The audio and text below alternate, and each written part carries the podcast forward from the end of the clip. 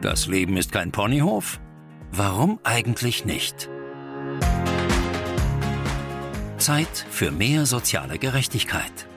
Willkommen beim Podcast des SOVD in Niedersachsen. Und hier sind Ihre Moderatorinnen. Hallo, mein Name ist Stefanie Jekel. Ich bin die Pressesprecherin des SOVD in Niedersachsen. Herzlich willkommen zu einer neuen Folge von Kein Ponyhof, äh, die ich natürlich wie immer nicht alleine mache, sondern äh, meine herzallerliebste Kollegin Katharina Lorenz dabei habe. Hallo Katharina. Hallo Steffi. Sehr schön, dass ich nicht alleine auf dem Ponyhof sein muss. Freust du dich auch so wie ich ja. auf die heutige Folge? Natürlich. Okay, meine Liebe. Also wir freuen uns prinzipiell schon. Das Thema, über das wir heute sprechen, ist alles andere als freudig, leider. Das mhm. ist ja mhm. bei uns des Öfteren mal so. Heute finde ich persönlich das Thema allerdings ziemlich hart, äh, wenn ja. ich ehrlich sein soll, aber auch ähm, super wichtig. Ja. Wir sprechen heute über das Thema Opferentschädigung. Mhm, genau. Also ich muss gestehen, ich wusste überhaupt nicht, äh, dass der SOVD auch dazu berät. Mhm. Also ich bin ja auch nicht erst seit gestern mhm. äh, ähm, beim SOVD, aber das war mir tatsächlich so nicht bekannt. Ich bin irgendwann mal, glaube ich, drauf gestoßen, als du von dem Fall, den du heute auch mitgebracht hast, irgendwie erzählt hast. Genau. Da, da war mir dann irgendwie klar, ah, okay, ne, wir beraten nicht nur irgendwie zu Rente, Pflege, Behinderung, Gesundheit und so weiter, sondern tatsächlich auch das Thema ähm, Opferentschädigung. Genau. Deswegen besprechen wir heute, was steht Opfern von Gewalttaten ganz konkret zu. Mhm. Ne, also wenn ich Opfer einer Gewalttat, das heißt, ähm, wenn ich überfallen wurde oder, ähm, ne, glaube ich tatsächlich sowas wie versuchter Mord mhm. oder äh, Genau, Körperverletzung. Ne, Körperverletzung, mhm. all solche Sachen, dann bin ich Opfer einer Gewalttat und dann habe ich möglicherweise Anspruch auf eine Opferentschädigung. Genau. Darüber sprechen wir heute, weil das tatsächlich eben ein sehr, sehr wichtiges Thema ist ähm, und auch eine sozialrechtliche Komponente hat, neben zivilrechtlichen Fragen, die da natürlich auch immer eine Rolle spielen. Aber wir besprechen heute die sozialrechtliche Komponente. Genau, ausschließlich. Ausschließlich, genau. Das heißt, wir klären unter anderem die Fragen, was kann man tun, wenn die Tat schon lange zurückliegt? Mhm. Was passiert, wenn die Tat möglicherweise schwer zu beweisen ist? Ja. Das ist, glaube ich, gerade in dem Fall, den du heute mitgebracht hast, genau, eine besondere Problematik. Hauptproblem. Ne? Mhm. Bevor wir dann zum Fall von heute kommen und zu unserem spannenden Gast, den wir natürlich auch wieder auf dem mhm. Ponyhof begrüßen, sag mir doch mal ganz kurz bitte, was genau ist eigentlich Opferentschädigung? Also Opferentschädigung bedeutet, dass ähm, jemand, ähm, also erstmal grundsätzlich muss eine vorsätzliche Gewalttat vorgelegen haben. Und daraus habe ich dann als Opfer äh, gesundheitliche Beeinträchtigungen behalten. Das heißt, ich bin zum Beispiel halt überfallen worden, mhm. ähm, bin körperlich zu, also zusammengeschlagen worden, ist eine Körperverletzung. Und ich habe dadurch im Grunde halt gesundheitliche Schädigungen beibehalten und dann habe ich einen Anspruch auf Opferentschädigung. Das heißt, wenn ich körperlich unverletzt aus so einer Geschichte rausgehe, habe ich auch keinen Anspruch auf Opferentschädigung. Genau, also das Problem, also so ein bisschen, dass es geht hier um eine sozialrechtliche Entschädigung. Mhm. Es geht also nicht äh, um eine Verurteilung im Strafverfahren. Das okay. muss man also wirklich ja. voneinander trennen. Ja. Das Strafverfahren ist das andere. Hier ist es wirklich so, sozialrechtliche Entschädigung wird nur dann gezahlt, wenn ich auch tatsächlich ähm, aus dieser Gewalttat heraus bleibende gesundheitliche Schädigung ähm, beibehalten habe. Und das kann körperlich, aber auch psychisch sein, nehme ich an. Genau, ne? das können auch psychische Schädigungen sein, also eine posttraumatische Belastungsstörung. Mhm psychische Einschränkungen, die ich dadurch ähm, beibehalten habe. Genau. Es ist also nicht nur auf die körperlichen Verletzungen ähm, fokussiert. Also, weil da fällt mir nämlich gerade ähm, die Frau ein, über die wir, ich glaube, in Folge 7 gesprochen haben, als mhm. es eigentlich um, um, den, ähm, um, um die Thematik Arbeitsunfall und psychische Erkrankung ging. Genau. Die wurde ja im Supermarkt während ihrer Arbeit überfallen. Genau. Die hätte, oder hatte sie sogar, ich entsinne mich gar nicht genau, die hätte auch Anspruch auf Opferentschädigung. Genau, die hat auch einen Anspruch gehabt äh, nach dem OEG, also nach der Opferentschädigung. Ähm, und wir haben damals auch einen Antrag gestellt. Und tatsächlich hat hier ähm, das Landesamt für Soziales auch eher eine Opferentschädigung gezahlt, also eine Rente gezahlt, als das tatsächlich der Unfallversicherungsträger gezahlt hat. Ja, ja, das war ja total, genau. total raffelig. Ne? Genau. Also das heißt, ähm, was steht denn dem Opfer dann tatsächlich zu? Eine Art Rente, also eine monatliche Zahlung oder ein Einmalbetrag, sowas mhm. wie Schmerz, also ne, so wie Schmerzensgeld, also dass ich einmalig was bekomme. Ähm, was kriegen die Opfer denn da? Also die äh, Leistungen, die ich bekommen kann, bestimmen sich nach dem BVG, also nach dem Bundesversorgungsgesetz. Mhm. Das ist eigentlich geschaffen worden, um Kriegsopfer zu entschädigen. Oh, okay. Also das war ja, äh, aus dieser Tradition heraus kommen wir ja auch als äh, ehemaliger Reichsbund. Das heißt, ähm, nach dem Ersten Weltkrieg äh, hat man ja dann äh, geschaut, äh, durch, durch diese ganzen ähm, Kriegsopfer, äh, die Witwen, die Hinterbliebenen, ähm, hat man gesagt, wir brauchen hier im Grunde eine Entschädigung äh, für die Kriegsopfer. Äh, und dann wurde ein ganz neues Gesetz geschaffen und das war dann das spätere Bundesversorgungsgesetz. Ähm, das hat sich ja dann auch ähm, nach dem Zweiten Weltkrieg äh, weiterentwickelt und daraus gibt es dann verschiedene Leistungen, die ich im Grunde beanspruchen kann.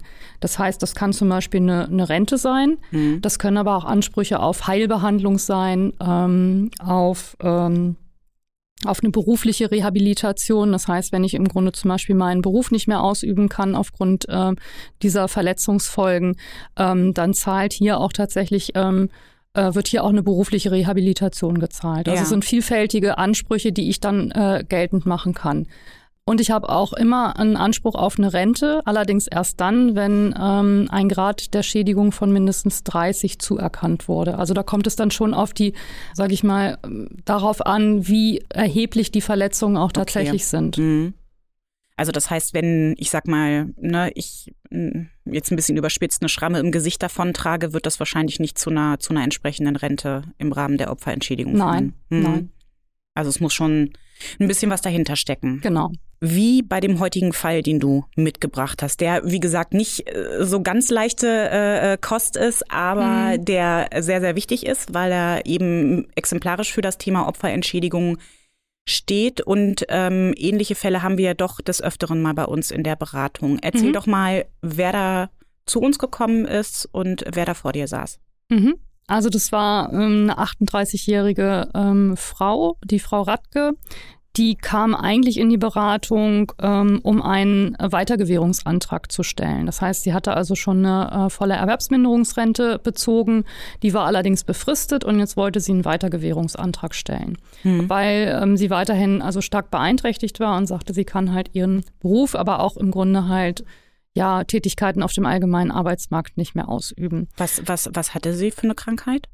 Ja, das, ähm, äh, ich hatte mir dann die Unterlagen angeguckt und ähm, die äh, Leistungsfähigkeit war eingeschränkt ähm, zum Großteil wegen psychischer Erkrankungen. Also mhm. es waren nicht so sehr die körperlichen ähm, äh, Einschränkungen, die ähm, da tatsächlich im Fokus standen, sondern hier tatsächlich die ähm, psychischen Einschränkungen.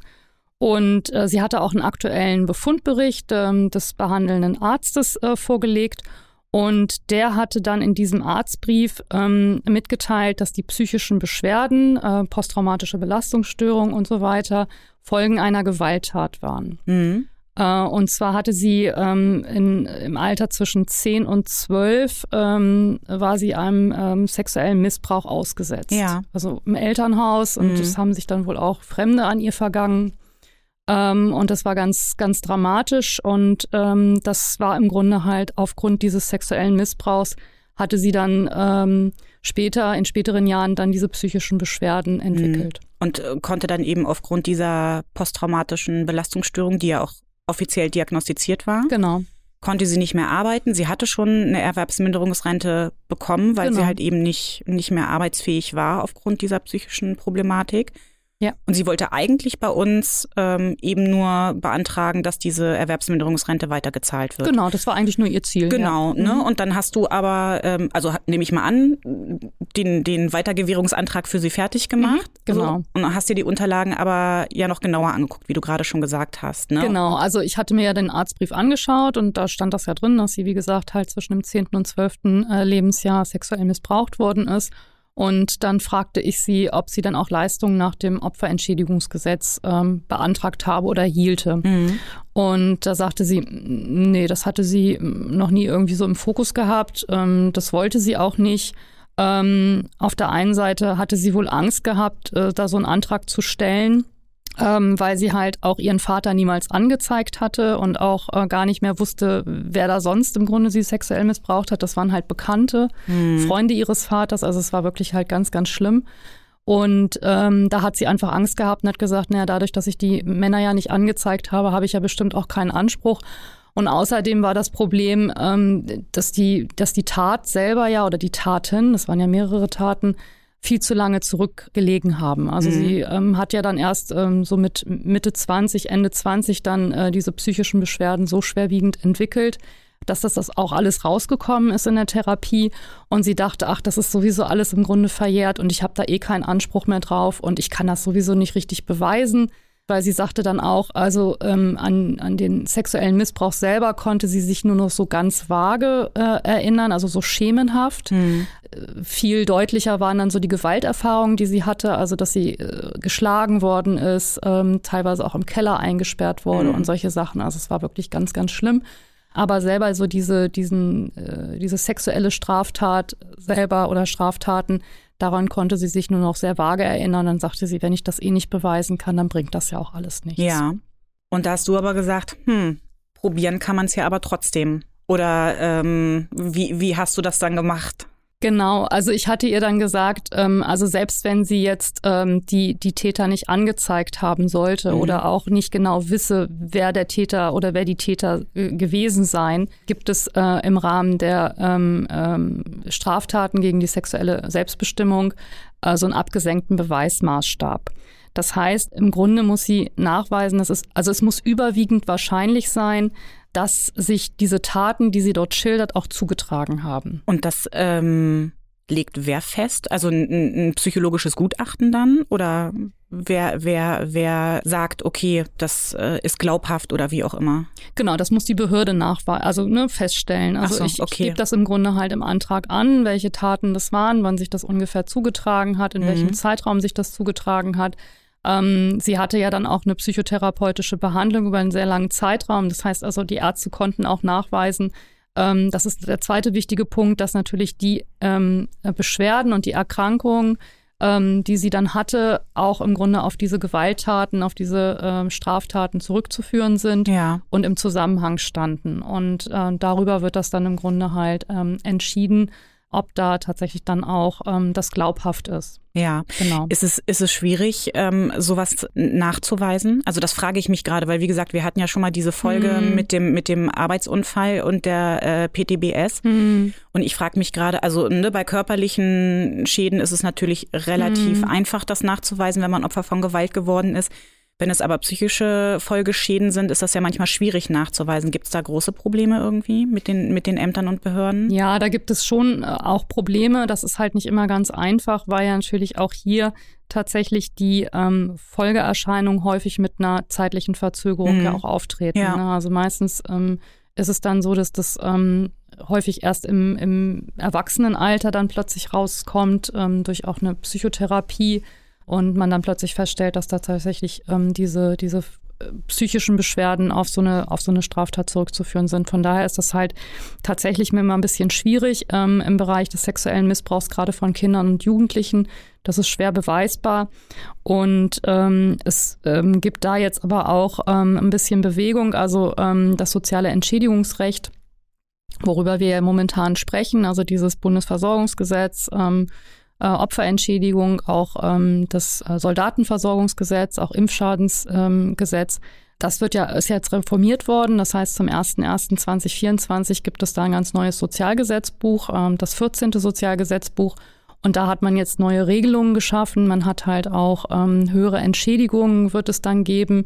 Und man hat hier auch gerade in diesem Bereich der psychischen Beschwerden auch einen ähm, erleichterten Beweismaßstab ähm, angesetzt. Ah, ich glaube, du hattest das schon mal gesagt. Ich glaube, im Zusammenhang auch mit Soldaten oder irgendwie sowas auch. Ne? Genau. Das ist genau. natürlich auch die gerade die posttraumatische Belastungsstörung genau. ist ja genau. auch ein wichtiges Thema genau. für die Gruppe. Ne? Genau. Und im Grunde ist es dann so, dass sich eigentlich der ähm, Beweismaßstab auf die Behörde dann halt verschiebt. Also die müssen beweisen, dass es halt nichts miteinander Ach so, zu tun hat. Ach so, das heißt, ich als Opfer muss nicht zwangsläufig beweisen, dass es was miteinander zu tun hat, sondern die Behörde muss beweisen, dass es eben nicht so ist. Genau, also die Wahrscheinlichkeit eines ursächlichen Zusammenhangs wird halt vermutet und äh, letztendlich ist es dann so, dass ähm, sich tatsächlich die Beweislast auf die Behörde verschiebt. Mhm. Genau. Naja, das hört sich ja zumindest schon mal so an, als ob es für die Opfer dann zukünftig zumindest ab 2024 auch ein bisschen einfacher werden würde. Genau. Aber bei der Frau Radke, Musstest du da tatsächlich in diesem Antrag ähm, nochmal ganz dezidiert irgendwie die Taten beschreiben? Weil das ist ja, nein, du nein. schüttelst mit dem Kopf, nein, weil ich nein. mich gerade frage, weil dann könnte ich natürlich gut verstehen, dass das irgendwie, das Opfer da sehr, sehr zurückhaltend sind und dass Frau Radke das natürlich auch nicht möchte, weil das ist ja furchtbar und retraumatisierend genau. und so. Genau. Also von daher, nein, musstest du nicht. Was gibt man dann auf so einem Antrag irgendwie an? So in, in, Kür ja, in Kürze wahrscheinlich. In Kürze, ne? also äh, wie gesagt, ähm, die Taten haben sich ja in so einem Zeitraum von zwei, drei Jahren halt irgendwie ereignet. Ähm, dann haben wir so ungefähr den Zeitraum halt, an den sie sich erinnern konnte, halt angegeben. Wir haben dann ungefähr angegeben, ähm, wer die Täter gewesen sind. Also mhm. klar war, der Vater war es auf jeden Fall und dann waren es aber Freunde und Bekannte des Vaters, also aus dem näheren Umfeld. Ja. Ähm, weil das auch im häuslichen Bereich stattgefunden hat. Ähm, daran konnte sie sich halt auch erinnern. Ähm, das haben wir dann auch soweit angegeben. Und wir haben im Grunde halt die Angaben gemacht, an die sie sich so grob halt einfach erinnern konnte, mhm. was da vorgefallen ist. Ähm, wie gesagt, Zeugen war ein bisschen schwierig, konnten wir nicht. Die Mutter war verstorben. Ähm, die Geschwister wollten sich nicht äußern, konnten sich auch nicht äußern, haben wohl das teilweise auch gar nicht mitbekommen. Ja. Ähm, das ist für die, ist an denen irgendwie vorbeigegangen. Vielleicht haben sie es auch mitbekommen und, und wollten sich mhm. da einfach auch nicht dran erinnern. Das kann natürlich sein. Also das sind ja auch wirklich sehr äh, traumatisierende Erlebnisse. Und ähm, dann haben wir das so im Antrag halt, das, was möglich war, angegeben und haben den Antrag dann gestellt beim Landesamt für Soziales ähm, hier in Niedersachsen. Ähm, und äh, ja, dann, dann lief das auch relativ schnell eigentlich, äh, muss man ganz ehrlich sagen. Also relativ unkompliziert, Gott sei Dank. Okay, was heißt ähm, relativ schnell? Naja, es hat sich, also insgesamt hat es sich so, so ähm, äh, sechs bis acht Monate hingezogen. Oh, ja, das ist die Definition das von schnell. schnell ne? Genau, im, im sozialrechtlichen ja. Bereich ist das aber wirklich schon schnell. Mhm. Ähm, und ich muss auch ganz ehrlich sagen, ähm, die Behörde hat das wirklich auch mit Fingerspitzengefühl, ähm, diesen ja. Antrag halt auch aufgenommen. Erwartet man ja auch nicht immer, ne? Nee, also gerade in solchen Fällen, aber da muss man sagen, also wie gesagt, ähm, gerade dieser sexuelle Missbrauch von Kindern und Jugendlichen ist da wirklich auch ein sehr, sehr schweres Thema. Und da muss man sagen, da hat die Behörde wirklich ähm, sehr, war sehr entgegenkommend und hat das wirklich mit Fingerspitzengefühl halt auch äh, bearbeitet. Also wir mussten dann auch aktuelle Befundberichte nochmal einreichen mhm. und die Psychotherapeutin hat sich da auch sehr, sehr viel Mühe gegeben und hat wirklich dann auch über drei, vier Seiten da äh, sehr ähm, explizit dann auch nochmal Auskunft gegeben, ähm, wie genau ähm, sie jetzt halt, ähm, welche psychischen Folgen sie hat. Und das lief dann wirklich halt einfach sehr, sehr gut. Also das muss man ganz ehrlich sagen. Da war ich auch ganz froh drüber, weil ich natürlich der Frau Radke auch gesagt habe, ähm, ich sehe da jetzt nicht so wahnsinnig große Probleme, das durchzubekommen an, anhand der Unterlagen, nicht, die wir ne? hatten. Ach so. Ähm, musste ich ganz ehrlich sagen. Und ähm, wenn wir jetzt ins Widerspruchs- oder womöglich ins Klageverfahren gegangen wären, ähm, hätte ich mich natürlich selber auch ein bisschen mies gefühlt. Ähm, mhm. Ja, also das Gute war einfach, dass äh, die Behörde ähm, einfach keine Zweifel an der Glaubhaftigkeit der Aussagen dann auch hatte. Und dadurch, dass die Frau Radke auch über einen sehr, sehr langen Zeitraum natürlich in ambulanter psychotherapeutischer Behandlung auch war und ähm, auch viele auch stationäre Maßnahmen auch durchgeführt hatte, konnten wir das relativ gut äh, beweisen. Und dann hat die Behörde da auch relativ schnell dem, dem Antrag dann auch stattgegeben. Und das war dann einfach auch ähm, eine Erleichterung natürlich auch für mhm. Frau Radke, dass da jetzt nicht nochmal irgendwie ein Glaubhaftigkeitsgutachten erstellt werden musste oder dass wir da jetzt irgendwie vor hätten vor das Sozialgericht gehen ja. müssen. Also das hat ihr natürlich dann einfach auch gut getan, dass das so schnell einfach auch über die Bühne ging. Ja. ja. Ähm, ich finde das ja sowieso immer bewundernswert, wie ihr Berater so mit den ganzen Fällen umgeht, die so äh, dann so jeden Tag auf, auf euren Tischen landen, weil man schon sagen muss, naja, das die happy machen die meisten leider nicht, ne? Weil die Leute kommen ja zu uns, weil es ihnen nicht gut geht. Ja weil sie nicht mehr weiter wissen und sie sind ähm, teils in sehr, sehr verzweifelten finanziellen Situationen mhm. oder es geht ihnen gesundheitlich ganz, ganz schlecht. Aber das ist ja, also der Fall von Frau Radke ist ja auch nochmal ja, ein sehr spezieller Fall, auch für dich nehme ich an, oder? Ja, also ich muss ganz ehrlich sagen, natürlich, ähm, ähm, also ich sag mal, das klingt jetzt ein bisschen doof, aber wenn es jetzt um eine Wirbelsäulenschädigung ähm, geht und ähm, um, um, um dann einen Antrag auf Grad der Behinderung, ist das okay, das ist so unser täglich Brot. Aber das sind natürlich so Fälle, also gerade wenn es jetzt hier auch um sexuellen Missbrauch von Kindern und Jugendlichen mhm. geht, ähm, ähm, oder ähm, ja, einfach Opferentschädigung an sich ist halt ein schwieriges Thema natürlich. Ähm, also ich kann mich dran erinnern, als ich ähm, ganz neu in der Sozialberatung war, hatte ich einen, einen Fall auf dem Tisch, da ging es um, auch um Opferentschädigung und das war dann so ein Schütteltrauma von einem kleinen Jungen. Ähm, der Vater hatte ihn geschüttelt ähm, und er hat dann ähm, sowohl geistig als auch körperlich schwerwiegende äh, Schäden mhm. beibehalten. Er hatte dann gerade der Behinderung von 100 Pflegegrad. Oh Die Großeltern haben ihn dann aufgenommen. Also das war schon sehr, sehr sehr äh, hart, dramatisch ne? und das war schon hart, ja. weil ähm, natürlich kam der, der Junge auch mit den Großeltern in die Beratung mhm. und dann hat man natürlich diese Befundberichte gesehen und diese, diese ganzen Gutachten und das war schon eine, schon eine schwere Geschichte. Also das ja. ist dann manchmal äh, schon nicht einfach, das auch irgendwie dann professionell, rechtlich ja. ne, zu, zu beraten und ähm, auch die Verfahren zu führen. Also das geht mir dann schon halt ganz schön, ganz schön nah. Das muss ja, ich ganz klar. ehrlich sagen. Also ne, geht, geht mir ja ähnlich. Ja. Also ne, wie gesagt, der Fall, den du heute mitgebracht, der ist jetzt nicht dazu da, um besonders äh, gute Laune zu machen. Das muss man einfach mal so sagen. Nee, ne? Aufgrund nee. der Thematik natürlich auch. Aber ne? wichtig ist, dass die Leute einfach wissen, ja. ne, dass sie halt diese Ansprüche haben. Ja. Ähm, und äh, viele, ja, nehmen die vielleicht auch gar nicht dann in Anspruch. Also gerade wie die Frau Radke, die dann halt einfach aus Unwissenheit dachte, ach, ich kann das eh alles irgendwie nicht beweisen beweisen und ich mhm. weiß ja nicht, da muss ich irgendwie selber mit klarkommen. Ähm, so ist das dem nicht. Also man sollte dann schon sich da auch, wenn man ähm, Opfer von einer Straftat geworden ist, sich dann auch an die, an die Stellen wenden und, und sich da auch Hilfe holen und auch abklären, welche, welche Leistungen da auch in Anspruch genommen werden können. Ne? Ja. Was wir jetzt noch gar nicht besprochen haben, ist ja eigentlich, wie das Verfahren ausgegangen ist. Und ähm, ich weiß es natürlich. Ja. und ähm, ich nehme an, dass sich das äh, für Frau Radke auch sehr, sehr gefreut hat, ja. so wie es ausgegangen ja. ist. Wie ist es denn ausgegangen?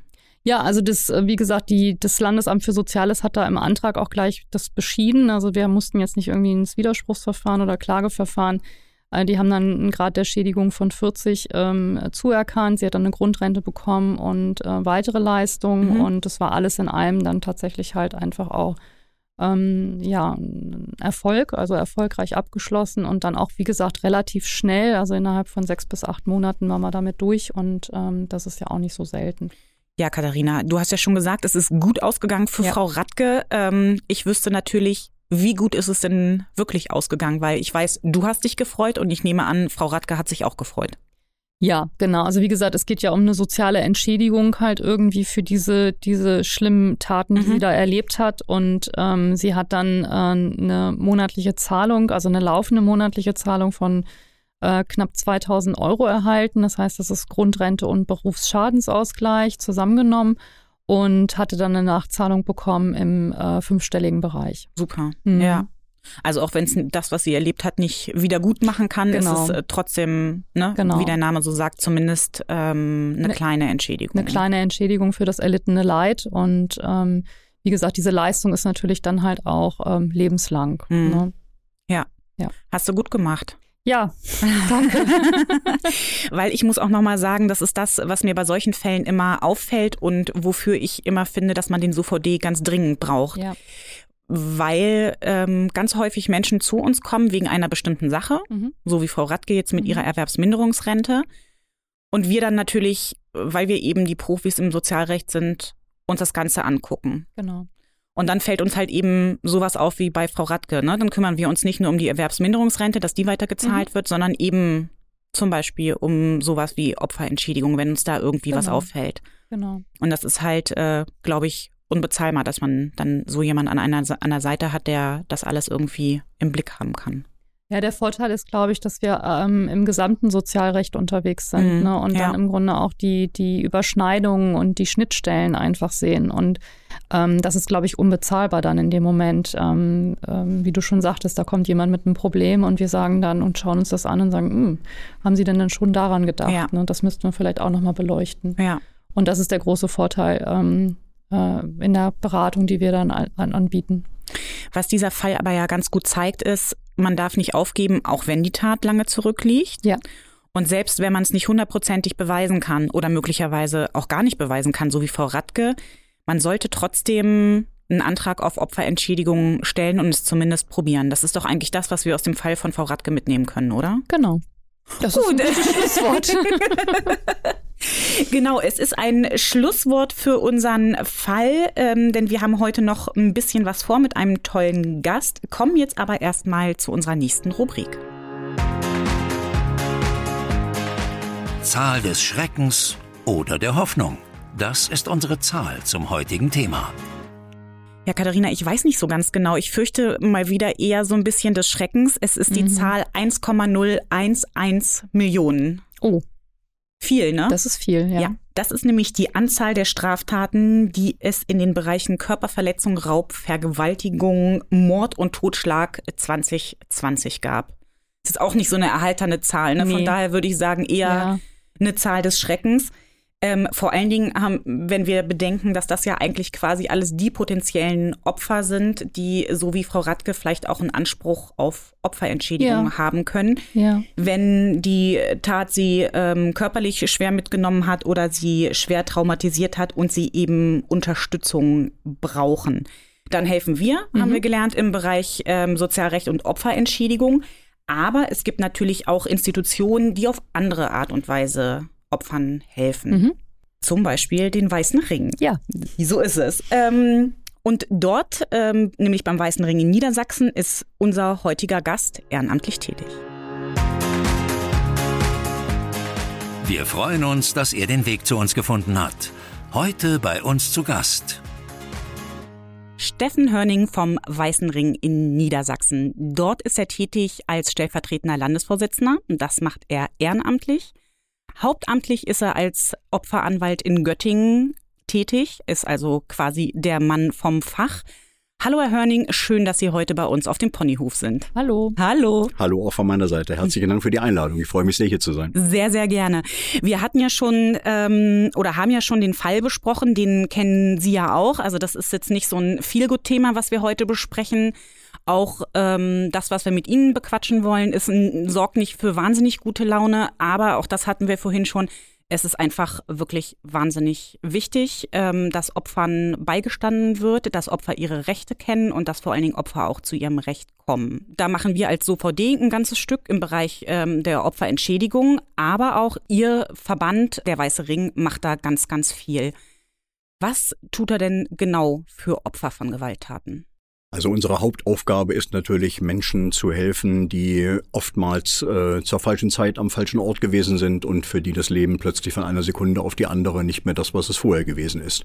Und ähm, der Ablauf ist in aller Regel der, dass wir über den Anschluss der jeweiligen Außenstelle, es gibt äh, eigentlich auf jedem Fleck in Deutschland äh, eine Außenstelle, die man kontaktieren kann, angerufen werden. Ähm, ich in meiner Funktion zum Beispiel als Außenstellenleiter kurz äh, abfrage, worum es geht und den Fall dann in die Hände einer ehrenamtlichen Mitarbeiterin oder eines Mitarbeiters gebe, äh, die dann ein Treffen vereinbaren mit dem Opfer, um konkrete Bedarfe zu ermitteln. Und die Bandbreite der Unterstützungsmöglichkeiten ist so groß, dass das wahrscheinlich ein abendfüllender Podcast wäre. Sie können gerne äh, wiederkommen. ich, äh, ich würde mich vielleicht auf die wesentlichen Dinge äh, konzentrieren, die uns im Alltag beschäftigen. Ähm, die Menschen sind äh, nach einer Straftat oftmals alleingelassen in dem Dschungel der Möglichkeiten, äh, wo sie Hilfe erfahren könnten und äh, kommen dann auf unterschiedliche äh, Art und Weise zu uns, mhm. entweder über Tipps aus dem Freundes- und Familienkreis oder über einen Flyer bei der Polizei, über die Justiz, unterschiedliche Wege, äh, die es äh, ihnen möglich macht, zum Weißen Ring zu kommen.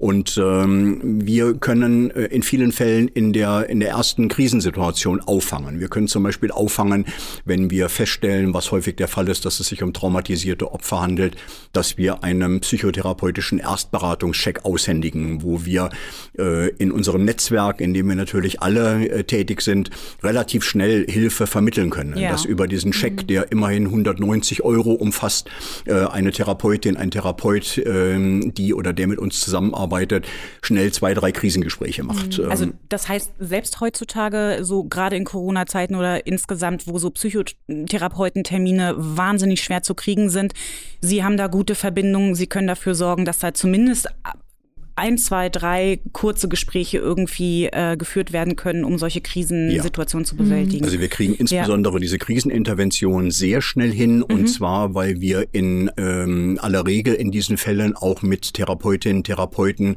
zusammenarbeiten, die nicht über einen Kassensitz verfügen. Das ah. macht oder bringt die Problematik mit sich für eine dann sich anschließende, möglicherweise längerfristige Therapie. Ja. Da ist die mhm. Kostenfrage zu klären, das ist oftmals nicht einfach. Mhm. Aber äh, uns geht es darum, dass wir wir Menschen in dieser Krise, in der sie sich befinden, möglichst schnell auffangen. Und mhm. äh, die Therapeutinnen, Therapeuten, mit denen wir zusammenarbeiten, die machen eben von diesen, wie bereits erwähnt, 190 Euro, die der Scheck umfasst, auch nicht nur einen Termin, sondern es, teilweise sind sie bereit, auch drei, vier Termine mhm, für diese 190 ja. Euro anzubieten. Und das hilft Opfern schon sehr. ja. ja. Äh, eine weitere Möglichkeit äh, ist äh, ein anwaltlicher Erstberatungscheck. Äh, ich sage an der Stelle gleich mal hinzu, ich als Mitarbeiter mhm. des Weißen Rings darf einen solchen logischerweise nicht annehmen. Das ist auch völlig richtig. Also das heißt, Sie dürfen ihn nicht ausstellen genau, und annehmen. Genau, ne? okay. Also, ähm, aber ähm, es gibt vielfältige Unterstützungsmöglichkeiten auf anwaltlicher Ebene, sei es zu familienrechtlichen Fragen, zu sozialrechtlichen Fragen, zivilrechtliche Fragen, wo wir dann diesen Check ausstellen und äh, die Erstberatung schon mal darüber finanzieren. Es gibt die Möglichkeit, äh, auch sehr unkompliziert und unbürokratisch bis zu einem Betrag von 300 Euro eine finanzielle Soforthilfe auszuzahlen. Äh, darüber entscheide ich als Außenstellenleiter selber. Also da muss ich nicht unsere mhm. Bundesgeschäftsstelle in Mainz mit involvieren. Äh, bis zu 300 Euro, wenn jemand in eine tatbedingte finanzielle Schieflage geraten ist, eine Notlage geraten ist, kann ich das auffangen über die Soforthilfe. Und wenn es um größere Bedarfe geht, die wir auch regelmäßig haben, wo es teilweise auch um äh, zigtausende von Euros geht, äh, die wir möglicherweise für das Opfer bereitstellen wollen, äh, dann würde äh, ein entsprechendes Formular oder leider sind es Formulare äh, ausgefüllt äh, mit einer entsprechenden Stellungnahme äh, des ehrenamtlichen Mitarbeiters oder der Mitarbeiterin. Äh, ich zeichne das dann ab und dann gehen die Unterlagen an unsere Bundesgeschäftsstelle in Mainz äh, in die Opfer, ins Opferreferat und dort wird über das, was wir für für richtig halten, für angemessen halten, für das Opfer an Zuwendung. Darüber wird dort entschieden. Und äh, wenn es gut läuft, und meistens läuft es gut, dann bekommen wir das auch durchgewunken und dann haben wir zum Beispiel eine finanzielle Unterstützung auch in der Größenordnung von mehreren tausend Euro innerhalb von, ich sag mal, 10, 14 Tagen auf dem Außenstellenkonto und dann kann ich das direkt weiterleiten an das Opfer. Das ist ja, das wusste ich. Wusstest du das, Katharina? Ich wusste das überhaupt nicht, dass sie, dass sie sowas auch machen. Also gut, gut, dass wir sie ähm, da haben, muss das Opfer das zurückzahlen? Also ist das quasi ein Darlehen nein. oder ist das okay? Nein, mhm. nein, da muss kein einziger Cent zurückgezahlt werden. Ja. Äh, das Einzige, was wir natürlich bei größerer Unterstützung, finanzieller Unterstützung machen, machen müssen, ist, wir müssen die wirtschaftliche Bedürftigkeit abfragen. Ja, na klar. Okay. Also ich äh, sehe, würde natürlich auch nicht einsehen, dass ich dem gut situierten, äh, ich sag, übertreibe mal Millionär, ja, mhm. möglicherweise auch noch eine finanzielle ja. Unterstützung gewähre, wenn er Opfer ja. einer Straftat geworden ist. Mhm. Der wird auch nicht in finanzielle Not Notlage mhm. dadurch geraten. Ja. Aber deswegen müssen wir uns die Mühe machen und müssen mhm. genau hingucken, müssen eben leider auch entsprechende Daten abfragen beim Opfer, mhm. entscheiden dann aber auch nicht selber darüber, sondern es gibt einen bestimmten Schlüssel, nachdem das berechnet wird. Das passiert alles in Mainz in der. Bundesgeschäftsstelle und dann wird auf die Taste gedrückt und dann heißt es bedürftig ja oder nein. Oh ja. Und wenn die wirtschaftliche Bedürftigkeit festgestellt worden ist,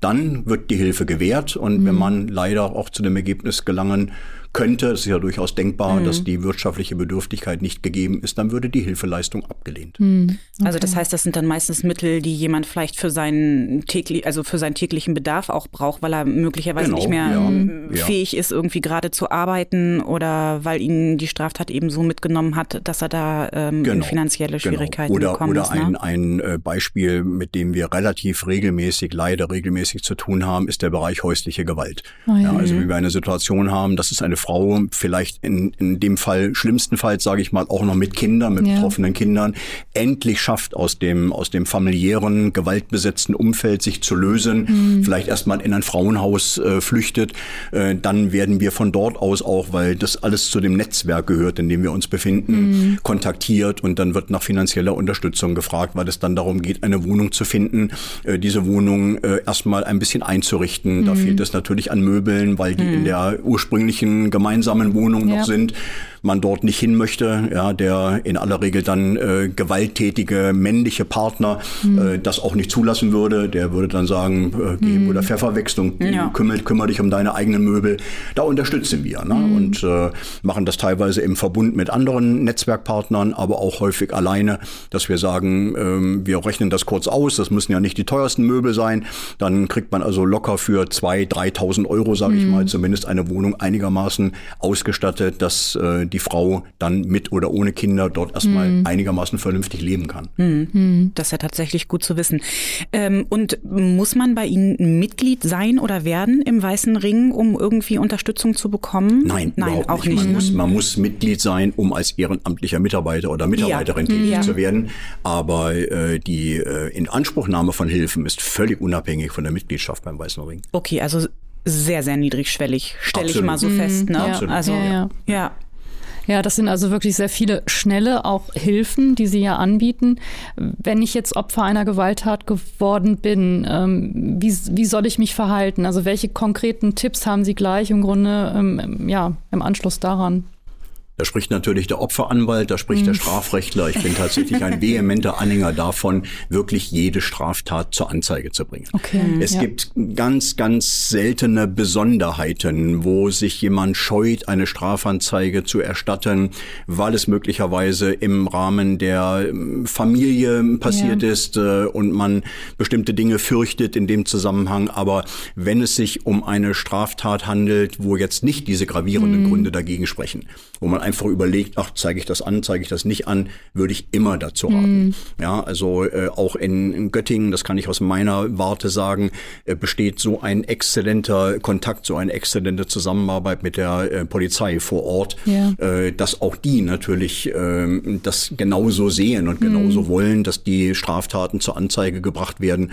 Und dann nehmen die Dinge natürlich logischerweise ihren mhm. Lauf. Ja, das mhm. muss natürlich jeder wissen, der eine Anzeige erstattet und äh, bis hin zu der eines Tages vielleicht auch anstehenden Belastung eines Prozesses. Ja. Aber da ist es eben dann auch wieder äh, die Aufgabe bestimmter Fachrichtungen, Opferanwältinnen, Anwälte, äh, psychosoziale Prozessbegleitung mhm. ist das Stichwort in dem Zusammenhang, äh, Opfer möglichst äh, schonend durch so ein belastendes Verfahren zu bringen. Mhm. mhm. Und da helfen Sie ja vom Weißen Ring dann auch unterstützend. Also, das das mhm. machen wir auch, selbstverständlich. Also wir machen natürlich dann auch in der Kooperation, in Zusammenarbeit mit der Polizei und mhm. anderen Netzwerkpartnern diese Unterstützungen, von denen ich bereits geredet habe. Mhm. Ja, das kann ja sein, dass das erstmalig zur Sprache kommt, wenn ein Opfer seine Zeugenvernehmung bei der Polizei ja. hat, dass dann ja. entsprechend protokolliert wird und ein äh, empathischer, sensibler mhm. Sachbearbeiter oder eine Sachbearbeiterin dann sagt, Mensch, also ich sehe hier aber wirklich mhm. Unterstützungsbedarf. Äh, ich gebe Ihnen entweder mal, das ist der erste Schritt, äh, da ist die Polizei sogar angehalten, das zu tun, das steht in der Strafprozessordnung, mhm. Äh, auf Informationen hinzuweisen. Ja. Ähm,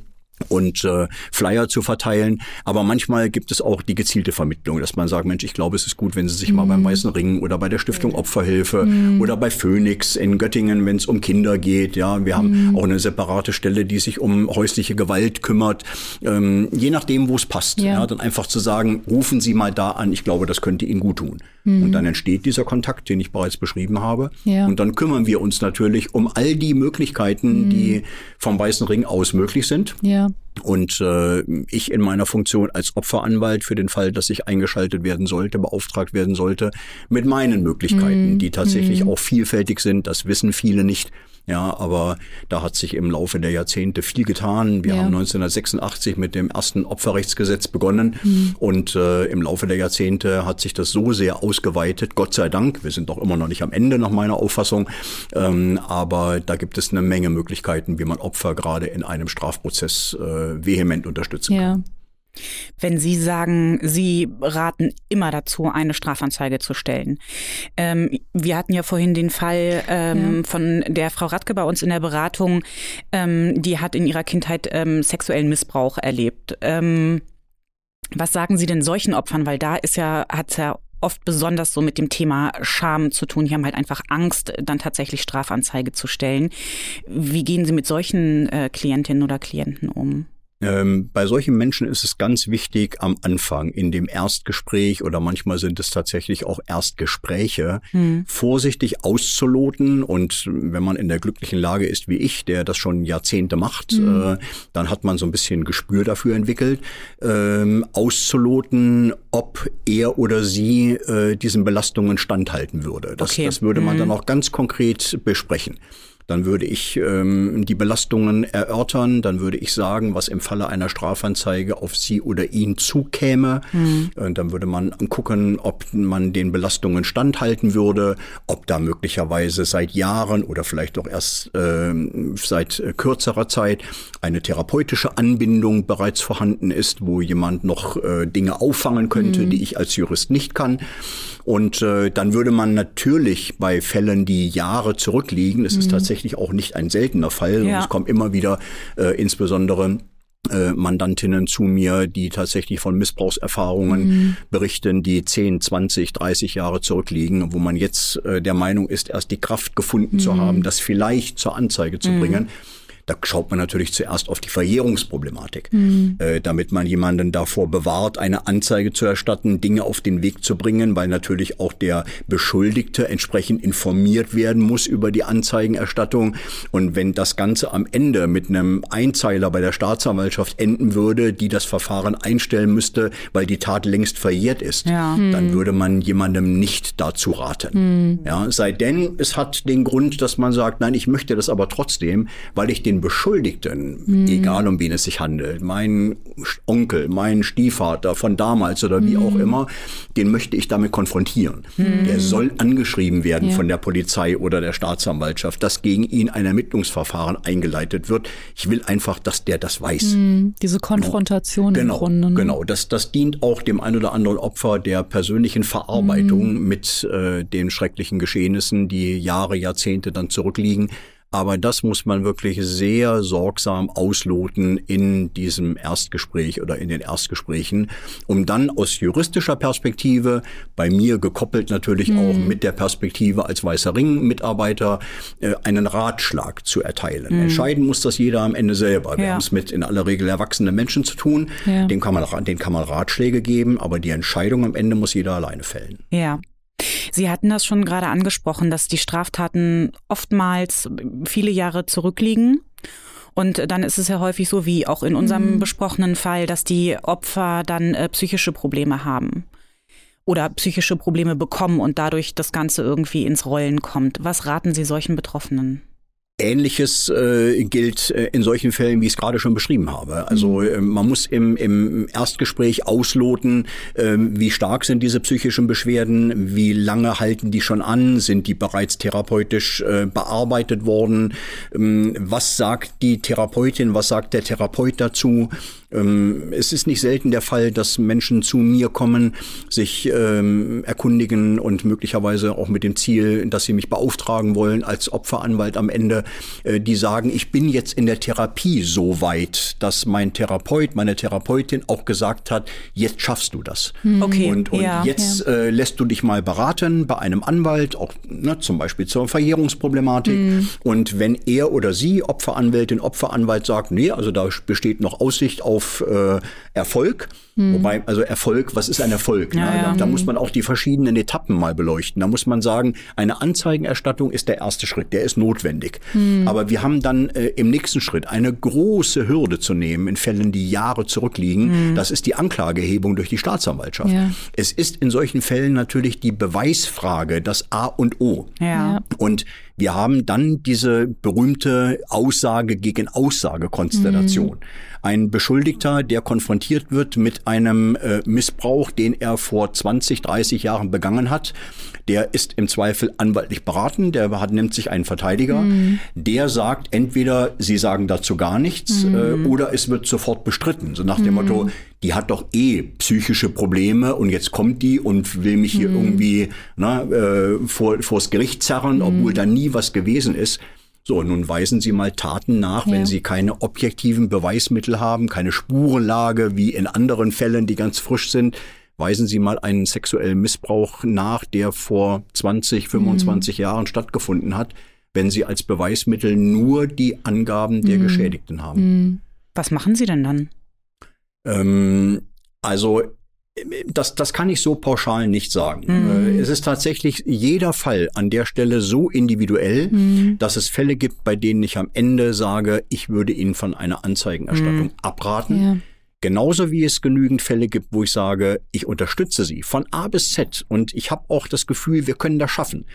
Aber, und deswegen sollten Sie die Anzeige erstatten. Aber, und das ist das Wichtige, mhm. das finde ich das Wichtigste an der Stelle in meiner Funktion als Opferanwalt. Ich muss die Erwartungen dann auch zurechtstutzen. Ja, mhm. ja ich muss ganz ja. klar die Risiken aufzeichnen und muss sagen, es kann sein, dass wir noch nicht mal an die, äh, an den Punkt geraten, wo mhm. die Staatsanwaltschaft Anklage erheben wird. Mhm. Es kann durchaus sein, dass sie mit einer mit einem mit einer belastenden Begutachtung konfrontiert werden, mhm. dass die Staatsanwaltschaft der Auffassung ist, wir müssen hier ein aussagepsychologisches Gutachten mhm. einholen. Ja, und diese Gutachterinnen, diese Gutachter äh, überprüfen nicht die Glaubwürdigkeit eines Menschen, sondern sie prüfen, äh, ob die Angaben, ob die mhm. Erzählungen erlebnisbasiert mhm. sind, ob man das glauben kann. Ja. Und da kann am Ende auch unter dem Strich stehen, dass die Begutachtung mm, zu keinem positiven Ergebnis mm, gekommen ja. ist. Was nicht mhm. bedeutet, da schreibt auch kein Gutachter rein, äh, dass die Probandin gelogen hat. Ja, ja. Aber dann reicht es nicht und dann wird das mhm. Verfahren eingestellt. Umgekehrt, wenn der erste Schritt eventuell erfolgreich war, würde die Staatsanwaltschaft sich vielleicht in die Lage versetzt sehen, Anklage zu erheben dann kommt der belastende Prozess. Mhm. Und am Ende eines Prozesses kann immer ein Freispruch stehen. Ja. Das muss dann auch jedes Opfer wissen. Ja. Das haben die natürlich auch schon mal gehört. Das mhm. wissen die. Mhm. Aber ich muss es in meiner Rolle nochmal eindringlich sagen. Mhm. Und ich muss auch eindringlich nochmal darauf hinweisen und tatsächlich selbst als Opferanwalt bin ich ein, ein großer Anhänger unseres wesentlichen Grundsatzes im Strafprozess in dubio pro reo. Mhm. Es ist eben im Zweifel immer zugunsten der Angeklagten und nicht im Zweifel zugunsten der Opfer zu ja. entscheiden. Und das ist auch gut so. Das sage ich auch. Ja, das mhm. führt manchmal zu leichten Irritationen, so nach dem Motto, wie, wie tickt der denn? Denn? Ja? Aber wenn man dann sagt und wenn man vielleicht auch so ein bisschen äh, sagt, versetzen Sie sich mal in die Rolle ja, und so weiter, dann bin ich wirklich ein vehementer äh, Anhänger davon mhm. zu sagen, wir lassen im Zweifel lieber mal einen Schuldigen laufen, als dass wir einen ja. Unschuldigen mhm. einsperren. Und deswegen, gerade bei so einer Aussage gegen Aussagekonstellation, kann am Ende auch ein Gericht nicht zu 100 Prozent oder zu 99 Prozent von der Schuld des Angeklagten überzeugt sein. Mhm. Und dann sagt man in dubio pro reo, mhm. wir sprechen frei. Genau. Das ist eine große Belastung dann ja. für viele Menschen, ja. die diese Erwartung haben. Ja, der, ja. der wird doch hoffentlich verurteilt. Es geht nicht dabei, ganz wichtig auch noch zu erwähnen, es geht vielen Opfern an der Stelle nicht um die Höhe einer Strafe. Mm. Die wollen nur, dass eine, dass eine ne? Sanktion mm. erfolgt, dass es staatlich sanktioniert mm. wird und dass sie aus dem Verfahren gehen mit dem Gefühl, die haben mir geglaubt. Mm, ja. Das ist das A und O. Ja, und ja. ob das dann möglicherweise eine Bewährungsstrafe wird oder ob das möglicherweise eine längerfristige Freiheitsstrafe wird, ist am Ende vielen egal. Aber wenn man ihnen geglaubt hat, dann fällt so eine große Last ja, und ja. Äh, dann hat so ein Verfahren, so eine Anzeige, mhm. die möglicherweise dann lange, lange zurückliegt, auch ihren Sinn ergeben. Und mhm. dann äh, hat es Erfolg gehabt. Mhm. Aber ja. das ist von Fall zu Fall extrem unterschiedlich. Mhm. Ja. Ja, und da muss man nochmal sagen, ne, also das Erfolg, also erfolgreiche in Anführungsstrichen Strafverfahren hatte ja nichts mit dem sozialen Entschädigungsrecht auch zu tun. Das hatten Nein, wir ja vorhin nicht. auch schon mal ganz kurz beleuchtet. Bei dem Fall, es geht jetzt nicht darum, ich brauche ein erfolgreiches Strafverfahren, um meine sozialen Entschädigungsrechte halt in Anspruch mhm. nehmen zu können. Ja. Das ist vielleicht nochmal ganz wichtig, dass wir das vielleicht das hier nochmal klarstellen. Sind, das sind ne? zwei verschiedene Absolut, Bereiche. absolut. Aber auch was grundsätzlich ähm, die Möglichkeiten der sozialen Entschädigung angeht, äh, ist es wichtig, auch in Fällen, die ähm, teilweise Jahre, Jahre Jahrzehnte mhm. zurückliegen, in jedem Fall einen UEG-Antrag zu stellen. Mhm. Das, das mache ich immer. Also wenn ich als mhm. Anwalt so einen Fall auf den Tisch bekomme, dann liegt mein Fokus natürlich in erster Linie auf dem Ermittlungs- und, mhm. und später Hauptverfahren, wenn es zu einer Anklage kommen sollte. Ähm, dann liegt der Fokus darauf, ähm, diese Mandantin, diesen Mandanten möglichst schonend durch diesen Prozess, durch dieses Verfahren zu begleiten. Ja. Aber nebenbei geht es eben auch um Ansprüche. Mhm. Äh, das kann, können Schmerzensgeldansprüche sein, die ich auch sehr gerne im sogenannten Adhäsionsverfahren geltend mache mache, um Opfern den mhm. nächsten Gang zum Zivilgericht zu ersparen. Ja. Aber es geht auch um OEG und deswegen mhm. wird dieser Antrag sofort gestellt. Äh, bestenfalls natürlich, wenn der Fall frischer ist im, im mhm. Rahmen dieser ja. Jahresfrist, die ganz wichtig ist in dem mhm. Zusammenhang. Aber das Kind ist natürlich im Brunnen gefallen, wenn jemand nach 10, 15 Jahren erst kommt und die Geschichte erzählt in der Lage dazu ist, sein Schicksal offen zu legen, mhm. dann kann man aber zumindest noch sehr schnell reagieren, damit, wenn eines Tages Ansprüche gewährt werden sollten, das wenigstens rückwirkend passiert bis zum Tag der Antragstellung. Ja, genau. ja und man nicht noch nach weiteren zwei, drei Jahren sagt, oh Mensch, OEG hätte ich ja auch mal stellen mhm. können. Ja, ja. genau. Da habe ich sofort immer einen Blick drauf. Ne? Und äh, auch diese äh, OEG-Verfahren, die sind eben, die sind belastend. Äh, und äh, gerade wenn Dinge Jahre, Jahrzehnte zurückliegen, dann muss man auch immer mit einem ablehnenden Bescheid äh, am Ende, ähm, ja, ich hätte fast gesagt, äh, sich Vorlieb nehmen, nicht, aber den in Kauf nehmen, ja, ja wenn er so kommen mhm. sollte. Ähm, aber da gibt es ja auch Rechtsmittel dagegen. Dann geht man eben ins Widerspruchsverfahren. Mhm. Und äh, ich lege in zahlreichen UEG-Fällen auch Widerspruch ein, wenn ein Anerkennungsbescheid kommt. Ich aber der Meinung bin, die sind mal wieder, ich mhm. muss wirklich sagen, mal wieder ja. beim GDS knapp unter der Schwelle genau. äh, geblieben, die möglicherweise auch zu Rentenzahlungen mhm, berechtigen genau. würde. Ja. Und äh, das ist gang und gäbe, weil mhm. die eben auch schlichtweg, möglicherweise ist das Anordnung von ganz oben, Geld sparen Geld wollen. Genau. So. Aber dann geht man in den Widerspruch und siehe da, mhm. manchmal dauert es gar nicht lange. Ja. ja. Da legt der Hörning dann Namens und den Auftrag des Mandanten äh, den Widerspruch ein und dann guckt man mal genau hin und dann wären mhm. plötzlich aus dem GDS von 25, 35 oder 14. Ja. Ja. ja. Also das ist Tagesgeschäft. Genau. Ich glaube, das kennen wir ja auch zum Teil. Ja, ja, das haben wir ja auch ganz häufig, dass gerade auch die Höhe des äh, Grades der Schädigung ähm, da genau. auch ähm, angegriffen wird und der wir auch wirklich sehr, sehr häufig erfolgreich äh, dann auch sind. Wir versuchen es halt, ne? Sie versuchen es halt, aber wir versuchen es dann auch. Und das, und das unterstützen natürlich auch meine Mitarbeiterinnen und Mitarbeiter in der Außenstelle vom Weißen Ring. Ja, nicht mhm. nur in mhm. Göttingen, sondern bundesweit sicherlich, dass wir auf das UEG hinweisen, dass mhm. wir behilflich sind beim Ausfüllen der Anträge. Mhm. Äh, möglichst erstmal alleine machen, ja, so mhm. Hilfe zur Selbsthilfe. So ja. nach dem Motto, wir stehen parat, wenn irgendwas nicht funktioniert, dann ruft uns an, dann treffen wir uns und dann können wir auch diese Seiten gemeinsam ausfüllen und dann wird das auf den Weg mhm. gebracht. Und dann genau. wird jedes Opfer wirklich also eingeschworen schworen darauf, so nach dem Motto, bitte melden Sie sich sofort, wenn Sie Post bekommen, weil wir können natürlich nicht jeden Tag am mhm, Briefkasten stehen. Genau. Ja, und äh, wenn die Post da ist, uns Bescheid sagen, damit dann ein Anwalt noch mal einen Blick drauf werfen kann, mhm. ob vielleicht innerhalb der Monatsfrist Widerspruch eingelegt mhm. werden sollte. Genau. Ja. Genau.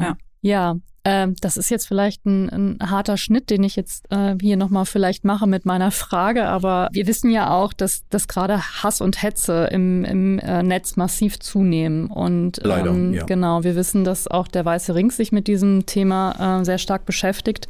Ähm, haben Sie denn Tipps, wie man da so ja hilfreich dem entgegentreten kann? Also es ist natürlich sehr schwierig insgesamt, äh, weil ähm, sich viele Täter natürlich im Netz äh, wunderbar verstecken können. Ja, irgendwelche Posts unter komischen Namen und Fake-Accounts mhm. und so weiter loswerden. Äh, tatsächlich sind da die Feiglinge am Werk, mhm. ne, die sich äh, im Netz verstecken und dann ihre komischen Parolen und ihre Hasstiraden loswerden wollen äh, gegen Gott und die Welt. Ähm, wir haben in Göttingen ja die äh, seit einiger Zeit die Zentralstelle zur Bekämpfung genau solcher äh, Delikte und bei der Staatsanwaltschaft. Und äh, ich würde auch dort natürlich jedem empfehlen, das anzuzeigen, ja, mhm. bei der Polizei. Ähm, ich würde versuchen, Beweise zu sichern, äh, Screenshots machen, ja, mhm. und, und äh, vielleicht Gesprächsprotokolle für den Fall, dass man mit jemandem mal in Kontakt ah, kommt, okay. der einen mit solchen Hasstiraden überzieht. Ja. Ähm, dass man beweiskräftige, beweissichere Dokumente sammelt, aber auch an der Stelle anzeigen, anzeigen, anzeigen mhm. und sich Unterstützung suchen. Ja, mhm. also äh, mit mit Freunden, mit der Familie darüber mhm. sprechen äh, zum Anwalt gehen für den mhm. Fall, dass man das Glück hat, dass man jemanden tatsächlich identifizieren kann, ja, ja dass man äh, Unterlassungsschreiben dorthin schicken kann, dass man also jemanden auch äh, wirklich über ein über ein vehementes Anwaltsschreiben den berühmten Schuss vor dem Bug mhm. setzen kann, ja es gibt sicherlich eine Menge, die das nicht interessiert. Mhm. Das hat aber mit deren Persönlichkeitsstruktur zu tun. Das sind ja, ja in vielen ja. Fällen schlichtweg durchgeknallte Leute. Mhm. Ja. Äh, das ist ja im Stalking-Bereich ähnlich. Mhm. Ja, dass ich also ähm, einen Stalker anschreibe oder der mit einer Gewaltschutzanordnung überzogen wird, genau weiß, also bei jedem Verstoß gegen die Gewaltschutzanordnung gehe ich eine Straftat. Aber das ist vielen völlig egal. Ja, ja. Mhm. Komplett schmerzfrei. Mhm. Ja, die kriegen die zugestellt, die Gewaltschutzanordnung und stehen am selben Abend wieder bei der Ex-Freundin auf der Matte. Ja ja. vor der Tür, klettern auf den Balkon, schreiben 27 Millionen WhatsApp etc. Ja. Äh, den kommt man nicht bei. Also mhm. die muss man tatsächlich dann irgendwann mal verurteilen. Ja. Und, auch das habe ich schon gehabt in massiven Stalking-Fällen, sie schlichtweg mal für eine Zeit lang einsperren. Ja. ja. das, das verschafft Opfern dann Ruhe. Ja. Ja. also gerade jetzt erst äh, vor gar nicht allzu langer Zeit in Göttingen so einen massiven Stalking-Fall gehabt. Der ist da mal für zehn Monate mhm, eingewandert. Ja. Das waren zehn Monate Ruhe für meine ja. Mandantin. Ja. ja, weil er aus dem Knast heraus mhm. nichts machen konnte. Mhm. Was jetzt passiert, ist mittlerweile vor einigen Wochen entlassen mhm. worden. Ja, also sie Man ist schon, sie sitzt nicht, schon ne? wieder, ne, ja. das Kaninchen vor der Schlange und wartet schon wieder auf die erste Kontaktaufnahme. Aber ansonsten mhm. auch spannen wir bei dem Bogen wieder zu, zu mhm. Hass und Hetze mhm. im Netz, äh, versuchen Beweise zu sichern mhm. und jedes, jeden, jede Geschichte anzeigen. Mhm. Ganz wichtig. Ja. Ja, das ist eigentlich ein guter Tipp. Ne? Also wie, egal um was für eine Straftat es sich letztendlich dann auch handelt, dass man wirklich einfach den, den Gang dann auch geht und sagt, ich, ich zeige das jetzt an, ich äh, versuche im Grunde den, den Täter damit im Grunde zu konfrontieren. Und wenn man dann natürlich Hilfe von ähm, so einer Organisation wie der Ihren hat, äh, ist das, denke ich mal, auch ein bisschen leichter, dass man einfach sagt, da habe ich dann die Unterstützung und die ja, können mich da, da ein bisschen unter, auffangen. Unterstützen wir vehement ne, tatsächlich. Genau. Wir haben also im, im letzten Jahr genau äh, diese Geschichte auf unserer Agenda geschrieben im Zusammenhang mit dem Tag der Kriminalitätsopfer. Mhm. Ja, also unser, unser Motto im vergangenen Jahr war, ging genau in die Richtung, ja, ja eben Menschen zu helfen, die von Hass und Hetze, insbesondere mhm. im Internet, mhm. überzogen sind. Und auch was die Anbieter im Internet angeht, ist es mhm. natürlich wichtig, sich mit denen in Verbindung zu setzen, äh, dass die entsprechende mhm. Einträge löschen und so weiter und so fort. Ja. Das ist ja heute auch deutlich leichter geworden als noch, ich sag mal, vor fünf Jahren. Ja, ja also da konnte jemand schreiben, was er wollte und man wusste genau, das wird ja. die nächsten Jahre wird das da stehen. Mhm. Mhm. Ja, weil man gar nicht, auch gar nicht wusste, wie man sich dagegen ja. zur Wehr setzt. Wie nimmt man mit so einem Unternehmen wie Facebook Kontakt auf ja, oder Google? Ja, stimmt, ja. und das ist, das ist mhm. deutlich besser geworden. Also und das war um auch mal hier den Bogen zu spannen. ähm, für mich nochmal wichtig, weil da tatsächlich äh, bei der Vorrecherche, ne, haben wir uns natürlich schlau gemacht, was genau macht der Weiße Ring, alles äh, ganz konkret. Und mir persönlich, weiß nicht, wie es mhm. dir ging, Katharina, war nicht bewusst, dass ähm, eben ne, sie auch den Opfern ähm, bei, beim Thema Hass und Hetze und vor allen Dingen auch Stalking irgendwie zur Seite mhm. stehen. Und deswegen kann man Betroffenen nur raten, wenn sie da nicht weiter wissen, weil auch das sind natürlich schwierige Situationen, wo viele sich überfordert fühlen, einfach mal beim Weißen Ring melden. Ja. Absolut, absolut. Ja. Also ein, ein kleines Beispiel, äh, wenn es, äh, egal ob es jetzt in dem Bereich Stalking oder Hass mhm. und Hetze betrifft, äh, wenn es darum geht, dass man, dass man ständig unter einer, unter der aktuellen Handynummer kontaktiert wird mhm. und man sagt, also ich muss, ich muss jetzt den Vertrag wechseln, ich brauche mhm. ein neues Handy, äh, lebe aber in ganz bescheidenen finanziellen Verhältnissen, ja. dann würde ich diesen äh, Anbieterwechsel und möglicherweise ein neues Smartphone oder was auch immer, würde ich über die Soforthilfe sofort finanzieren. So. Ja. Ja, also wenn dann Menschen zu mir mhm. kämen und würden sagen, ich habe jetzt aktuell das und das Problem und ich würde meine Handynummer gerne wechseln, äh, möchte mir so eine Prepaid-Karte, eine neue kaufen, weiß aber nicht, wie ich die bezahlen soll. Ja, dann bezahlt der Weiße Ring die. Ja, also wir haben so viele Möglichkeiten. Also mhm. die, die, Palette, das ist wirklich nur ein kleiner Ausschnitt, den, ja. ich, den ich hier ähm, äußern kann. Ja. Ähm, also einfach ein, ein grandioser Verein. Ja. Ich, ich, ich finde find ihn so großartig. Ja. Das ist doch ein ganz, ganz fantastisches äh, ähm, Schlusswort, weil ich muss sagen, nach unserem Gespräch Finde ich auch. Also der ja. SOVD ist natürlich auch ein, ein grandioser Verein. Aber unbedingt. Ja. Aber der Weiße Ring ist auch ein sehr, sehr grandioser Verein. Ich danke ja. Ihnen. Das wirklich, also jetzt ohne, ohne, ohne, ohne Spaß. Ähm, also ich glaube, Sie machen da wirklich super, super wichtige Arbeit. Ähm, deswegen bin ich froh, dass Sie heute bei uns waren zu diesem nicht ganz so einfachen Thema bei uns auf dem Ponyhof. Herr Hörning, ähm, vielleicht schaffen wir es tatsächlich mal, dass Sie nochmal kommen und zu anderen äh, Bereichen auf der großen weißen Ringpalette irgendwie erzählen. Sehr gerne. Ähm, an dieser Stelle erstmal vielen, vielen Dank. Ähm, auch danke an dich, Katharina, für diese Folge vom Ponyhof und ähm, bis zum nächsten Mal. Dankeschön. Ja, danke schön. Herzlichen Dank für die Einladung. Gerne. Tschüss. Tschüss. Das war er, der Podcast des SOVD Niedersachsen. Vielen Dank für Ihr Interesse. Wir freuen uns über Ihre Kommentare und Bewertungen. Oder schreiben Sie uns gerne eine E-Mail mit Ihren Wünschen und Anregungen. Wir werden uns weiter für mehr soziale Gerechtigkeit einsetzen. Seien Sie dabei.